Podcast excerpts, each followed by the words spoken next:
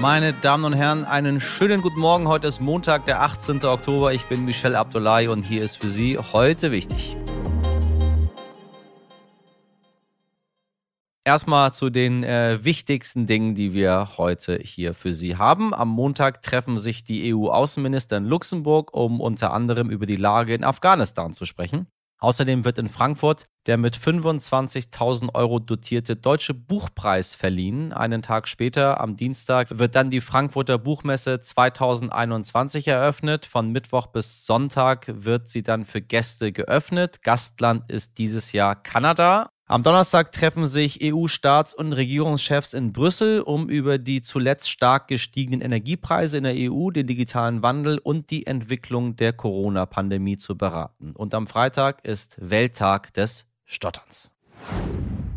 Beim Deutschlandtag der Jungen Union in Münster haben sich am Wochenende zahlreiche CDU-Spitzenpolitiker zum ersten Mal nach der Wahlniederlage bei einer öffentlichen Parteiveranstaltung zu Wort gemeldet und äh, schon mal in Position für den Parteivorsitz gebracht. Friedrich Merz bezeichnete die Union als insolvenzgefährdeten schweren Sanierungsfall. Paul Ziemiak sagte in seiner Rede, dass es der Union an Profil fehle und jetzt nicht runtergelabert werden dürfe. Und Jens Spahn nannte die aktuelle Lage der CDU beschissen.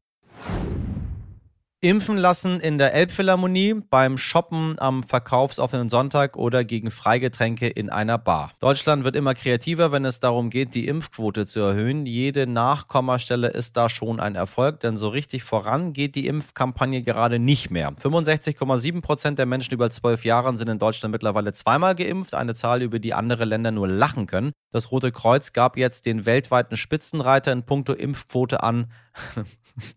Palau. Die Pazifikinsel hat eine Quote von 99 Prozent. Zwar leben nur rund 16.000 über 12-Jährige auf der Insel, dennoch sieht es in anderen Inselstaaten ähnlicher Größe deutlich schlechter aus. Ich wundere mich, warum der Vatikan nicht äh, mittlerweile zu 100 Prozent durchgeimpft ist mit seinem einzigen Bewohner. Aber vielleicht glaubt er einfach weiterhin an Gott.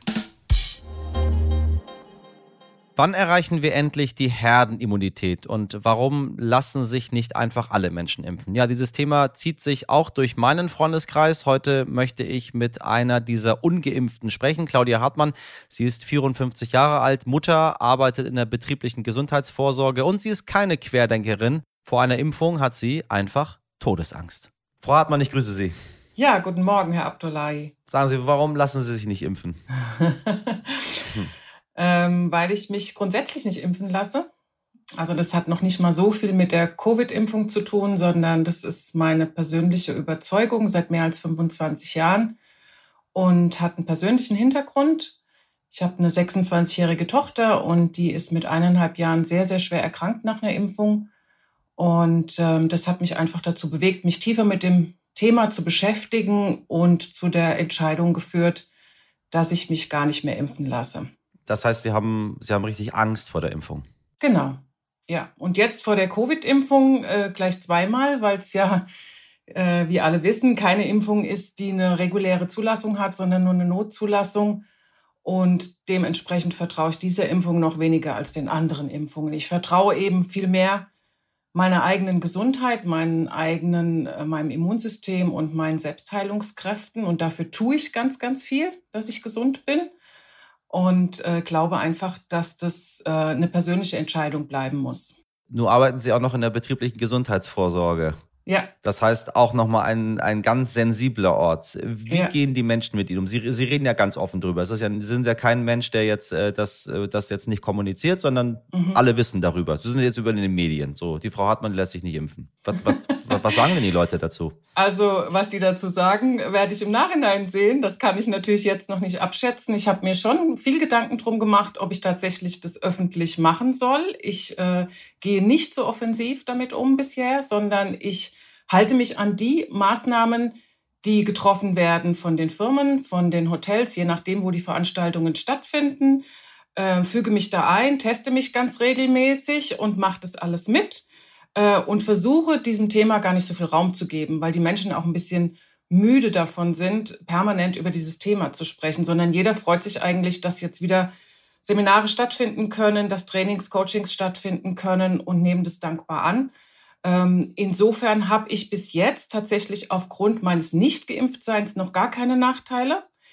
Ich fürchte aber, dass wenn das in Richtung Herbst-Winter geht, wo natürlich die Infektionsrate wieder steigen wird, äh, zwangsläufig, ja. das ist schon saisonal bedingt, und je nach Bundesland eben dann 2G oder 3G plus gilt, dann bin ich raus. Dann habe ich definitiv, äh, wenn ich nicht mehr in die Hotels zum Beispiel darf, ähm, extreme Ein äh, Umsatzeinbußen. Und das wird natürlich auch meinen Kunden nicht gefallen, wenn sie ihre Veranstaltung nicht durchführen können, ganz klar. Was sagen Sie denn zu Menschen, wenn sie äh, gefragt werden? Heute ist ja eine Frage, ach, bist du schon geimpft oder bist du getestet oder bist du genesen? Das ist ja, das ist ja, geht ja ganz schnell. Was, was sagen Sie denn dort? Äh, müssen Sie dann immer die ganze Geschichte erzählen? Nein. Also da, da verwehre ich mich auch dagegen, weil das geht nicht, das ist eine persönliche Geschichte, nach wie vor. Ich finde es ehrlich gesagt gruselig, dass wir heute im Restaurant sitzen und dann je nachdem die Bedienung kommt und fragt ähm, ihre Impfausweise. Ganz oft wird ja gar nicht mehr differenziert, dass wir drei Möglichkeiten haben, dass wir im Restaurant essen dürfen. So und dann muss ich ja im Prinzip öffentlich machen, was was jetzt äh, mein Status ist. Das gefällt mir nicht. Ich mache das wirklich nur ähm, ja da, wo ich es gar nicht verhindern kann. Ansonsten geht mein Impfstatus ehrlich gesagt niemand was an. Wenn ich gefragt werde, sage ich aber natürlich, was Sache ist, ganz klar. Herr Lauterbach und viele andere Virologen haben gesagt, immer und immer und immer wieder, das Risiko, seinen Körper zu schädigen durch eine Impfung ist ähm, deutlich geringer als durch die Erkrankung. Was denken Sie, wenn Sie das hören? Dann sage ich, das stimmt für mich nicht. Da bin ich, das ist meine tiefste Überzeugung. Also ich habe mich wirklich in der Tiefe mit dem Thema Gesundheit und wie Gesundheit entsteht und wie man sie erhalten kann, äh, auseinandergesetzt, habe das ja auch letztlich zu meinem Beruf gemacht und ich äh, halte es da sehr stark mit der Prävention, also mit der sogenannten Salutogenese. Ähm, ich tue alles dafür, was in meiner Macht steht, um gesund zu bleiben. Äh, mein Leben und mein, mein Gesundheitszustand geben mir dabei recht. Und ähm, ich halte meine Selbstheilungskräfte und äh, die Kräfte meines Körpers für so stabil, mein, mein Immunsystem für so stabil, dass es mit diesem Virus fertig wird. Und wir dürfen ja nicht außer Acht lassen, dass tatsächlich die meisten Betroffenen, schwer Betroffenen Vorerkrankungen hatten. Ich bin ein gesunder Mensch. Äh, klar, ich gehöre altersmäßig auch schon zu dieser Risikogruppe. Ich bin jetzt Mitte 50.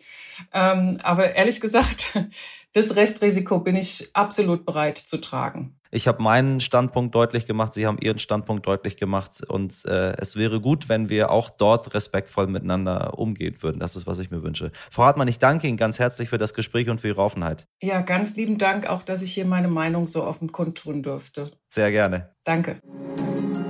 Heute nicht ich. Ja, Sie haben mich schwärmen hören für die unendlichen Weiten des Weltalls, meine Damen und Herren. Äh, da ist Captain Kirk, Darsteller William Shatner, in einer Rakete von Jeff Bezos ins All geflogen mit 90 Jahren.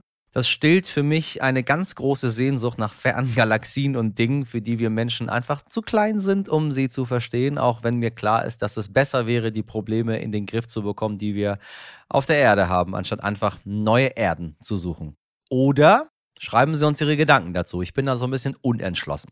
Naja, auf jeden Fall gab es am Wochenende noch eine andere Weltraumpremiere. Erstmals in der Geschichte der Raumfahrt hat ein Filmteam auf der internationalen Raumstation ISS gedreht.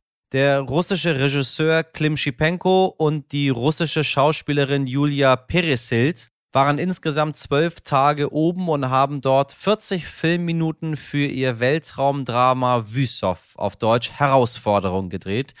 Der Film handelt von einer Ärztin, die zur Raumstation fliegt, um einen erkrankten Kosmonauten das Leben zu retten. Klingt nicht ganz so faszinierend wie die Geschichte von Captain Kirk und der Enterprise, aber irgendwann äh, eine Talkshow in einer Raumstation statt in einem U-Boot zu moderieren, das würde mir, sag ich, meine Damen und Herren, nicht schlecht gefallen.